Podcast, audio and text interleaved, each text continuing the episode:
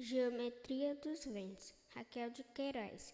Esse que temos aqui, a poesia, a grande poesia, que nem oferece signos nem línguas específicas.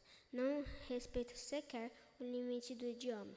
Ela flui como rio, como sangue nas artérias, tão espontânea que nem sabe como foi escrita.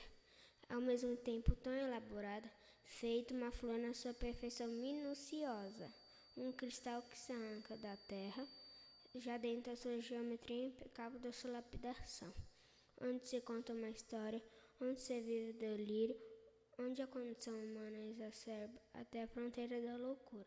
Junto com Vicente, suas gerações de fogo, a sombra de Evan Brown em volta do misterioso, ao mesmo tempo, faz insolúvel da sua tragédia. Sim, é enquanto com a poesia. Leonardo Castanheira Fernando Sobrinho, quinto ano B.